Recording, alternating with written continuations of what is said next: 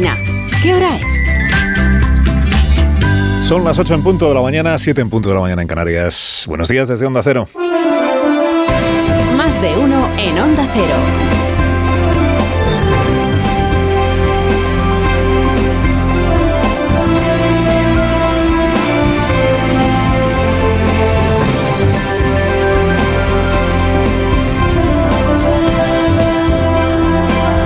¿Cómo están? Bienvenidos a una nueva mañana de radio. Estrenamos el 11 de julio del año 2023, que es el día siguiente a el debate, el debate con los dos equipos de campaña del PSOE del PP, pues entregados eh, desde anoche a la tarea de convencer al personal de que fue su candidato quien ganó el cara a cara. Entre la propaganda indisimulada y el control de daños, pues se escribe la historia de estas horas después, el único mano a mano de esta campaña electoral. Mire, si de la opinión publicada, que diría Felipe González y que diría Sánchez ahora también, si de la opinión publicada hay que fiarse o hay que guiarse con la opinión publicada, pues el debate lo ganó Feijó.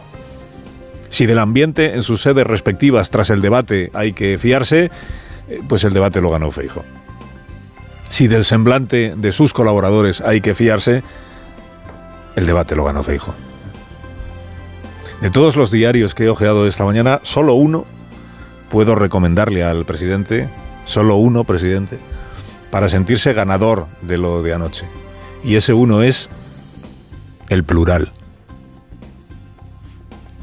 que titula Sánchez acorrala a Feijó por sus pactos con Vox.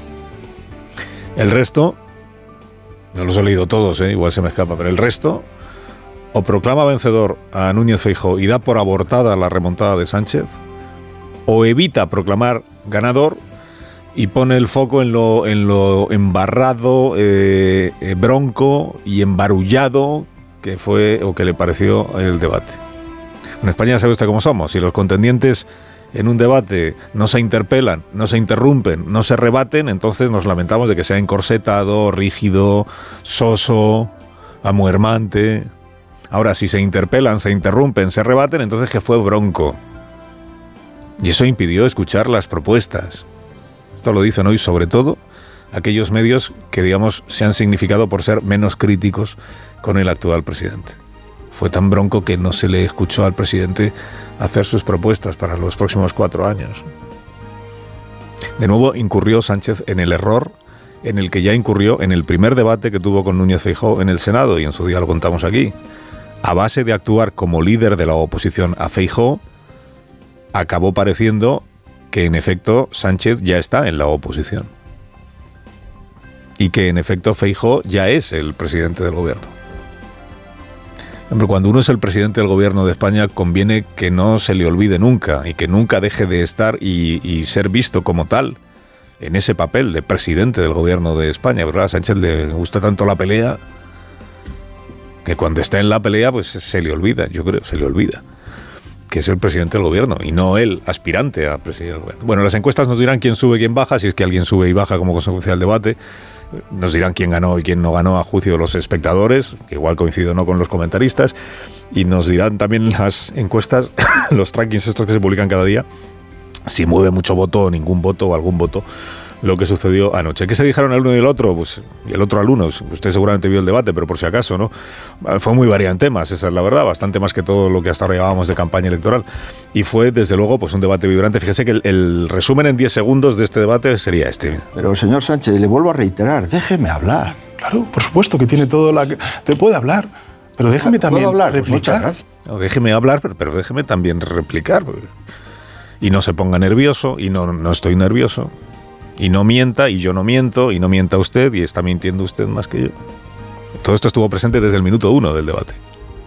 Un ejemplo a cuenta de las viviendas sociales que se han hecho en Galicia cuando Feijó era presidente. Diez, señor Feijó. ya me lo ha dicho usted en el Senado. No mienta. No, pero usted. No mienta, Yo comprendo que a usted tiene mucha facilidad para mentir y cree que yo, miento. No, mire, yo, llevo 30 años en la administración No miento, pública. señor Feijó. 30 años en la administración no pública. Miento. Usted ha contado otra más. Yo no y miento, son las viviendas Feijó. que ha hecho la Junta. Si usted Diez. no tiene ni idea. Diez, ¿perdone? No tiene ni idea. Entre otras cosas. No, no, señor no, no, si yo le respeto, pero no me le puede decir al expresidente de la Junta lo que ha hecho el expresidente Diez. de la Junta. ¿Qué le han pasado a los del ministerio? Mire, señor Sánchez, no, no me va a enredar usted, no me va a enredar. Mire, la crisis financiera y la quiebra de las cajas de ahorro es del Partido Socialista, con usted en el Congreso de los Diputados y con el señor Zapatero. Sí, yo era presidente de Galicia ya y ustedes quebraron las cajas. ¿Nosotros? miraron para otro lado. Sí, miraron para el otro lado en la inspección del Banco de España. Y ustedes lo saben perfectamente. Y usted era consejero de una caja. ¿Qué pasa? ¿Que la quebró? ¿También la quebró usted a Caja Madrid? 58 mil millones de euros a la deuda Señor Sánchez, que yo no he sido pues, consejero. Pues esto es, ¿no? Eh, no mienta, no miento. Eh, usted miente, el que miente es usted, yo no miento. Usted... Queda claro que para cada uno de los contendientes el otro es un mentiroso y irrecuperable, ¿no? Terrible y un peligro público. Bueno, Feijo jugó la carta anoche de quien se sabe ganador de las elecciones generales. No sabe si podrá ser investido, pero sí sabe, o, al menos cree saberlo, que va a ganar las elecciones. Esta es una carta que se juega emplazando al de enfrente a comprometerse a no intentar ser investido si no gana las elecciones. ¿Cómo? Pues asumiendo uno mismo ese compromiso. Yo me comprometo desde este momento a que si no gano no intentaré gobernar. Comprométase usted. No es novedad este planteamiento porque Feijó lo viene usando desde hace meses. Y anoche naturalmente lo hizo, y era muy previsible que lo hiciera. Pero añadió anoche el golpe de efecto de una puesta en escena. Se llevó al plato una carpeta que según dijo contenía el compromiso de no intentar gobernar si uno pierde las elecciones. Y como Sánchez afirmó varias veces que las elecciones claramente las va a ganar él, el PSOE, pues Feijóo le tomó la palabra.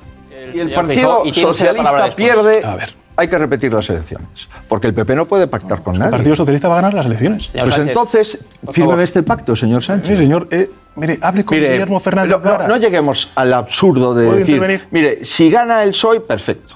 Si gana el PP, no puede pactar con nadie. En consecuencia, si cada vez que gane el PSOE, repetiremos las elecciones. Y ya está, hasta que la ganemos de una vez por todas. Señor Fijo, su problema por favor. no es que gobierne Vox. Esto a usted no le importa. Su objetivo es que no gobierne el PP. no tiene otro. Bueno, cuesta creer que siendo una propuesta tan repetida por Alberto Núñez Feijóo como esta, de comprométase a que si no gana las elecciones no intentará ser investido, que no tuviera preparada el presidente una réplica un poco más sólida que esta de invocar a Guillermo Fernández Vara, presidente de, Extremadura, que es verdad que ganó las elecciones y no va a gobernar porque el PP Guardiola ha tragado con lo de Vox y lo va a meter en el gobierno de la comunidad extremeña, la señora Guardiola. Pero cuando a uno le interpelan y le invitan a firmar un compromiso, claro, lo suyo es responder por uno mismo, no recurrir al burladero extremeño para no dar respuesta a lo de fírmeme usted este documento, este papel. Lo de los pactos, como se esperaba, fue munición recíproca en este debate. Sánchez estuvo más sólido en la denuncia del programa electoral de Vox y de los cargos institucionales que Vox ya tiene como consecuencia de los pactos con el PP en comunidades autónomas, estuvo más sólido en eso que en la defensa de sus propios pactos parlamentarios. Hasta el punto de revolverse a estas alturas porque se califique a Bildu como socio suyo. Hay un pacto, lo tengo aquí, si usted no lo tiene, firmado por Bildu, y Esquerra oh, Republicana. Ya con Bildu. Iba a sacarlo usted pronto. Bildu es su socio. ¿Cómo que socio? Claro, se lo ha dicho el señor Otegui, claramente. Ya está usted con el sanchismo, de nuevo. Pero no, no, el sanchismo, vamos a ver si somos capaces de eliminar y derogar el sanchismo. Yo cuando a eso hemos venido. decir esto del sanchismo. Oiga, pero si estamos hablando de vivienda. pues yo siempre pero ¿por qué le molesta a usted que Esquerra Republicana y Bildu hayan pactado con usted la ley de vivienda? A mí lo que me molesta es que ustedes gobiernen con Vox, señor Feijóo.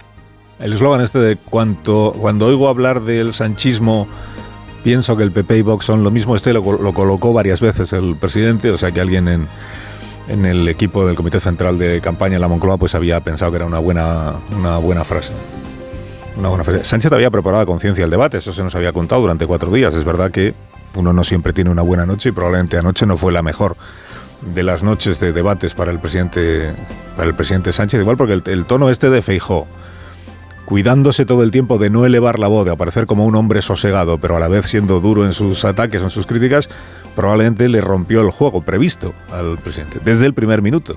Porque fíjese que el primero de los bloques, que era el económico, pasaba por ser el que más fácil debía de resultarle al presidente actual en la medida en la que se maneja mejor, ocurre con casi todos los presidentes de gobierno, tanto el día mirando números, pues se manejan mejor en los indicadores económicos que el aspirante.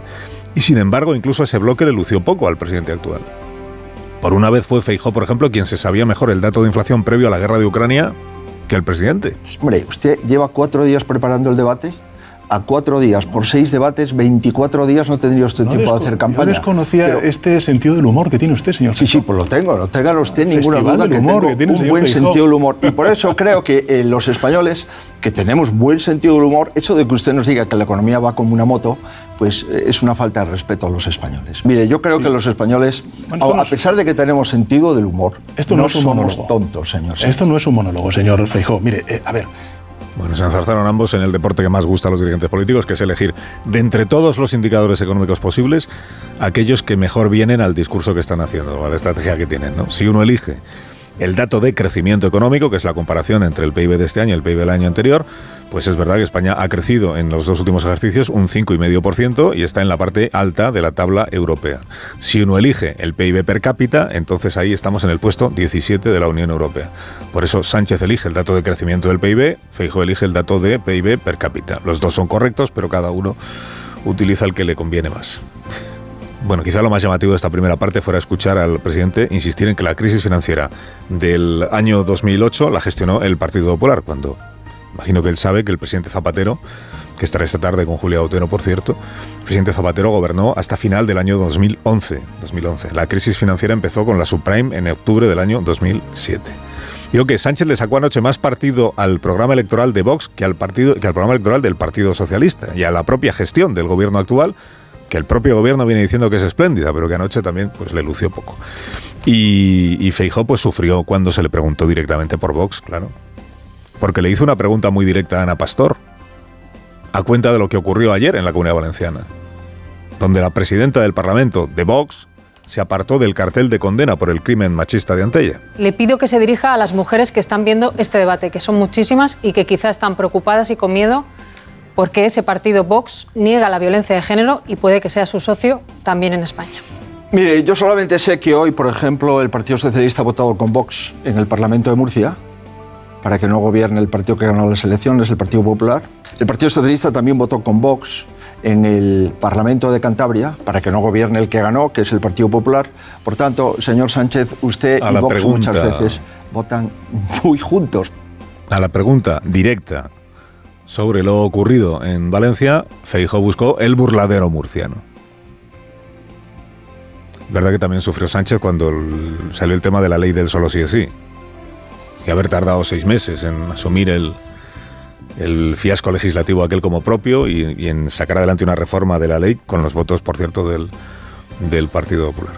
Varias veces Feijóo invitó a Sánchez a debatir con Abascal, dijo esto yo no soy Abascal, hombre, solo tener que decirlo refleja hasta qué punto los pactos con Vox han complicado, al menos hasta ahora, la campaña electoral del Partido Popular. Las encuestas dirán cómo lo vieron los espectadores, o sea, ustedes, y si cambia o no cambia algo en la intención de voto. Impresión en el cuartel general del PP, que Feijó no solo sale indemne, sino que sale reforzado. En el Palacio de la Moncloa, la verdad es que ignoro cómo se lo han tomado. Carlos Alsina, en Onda Cero.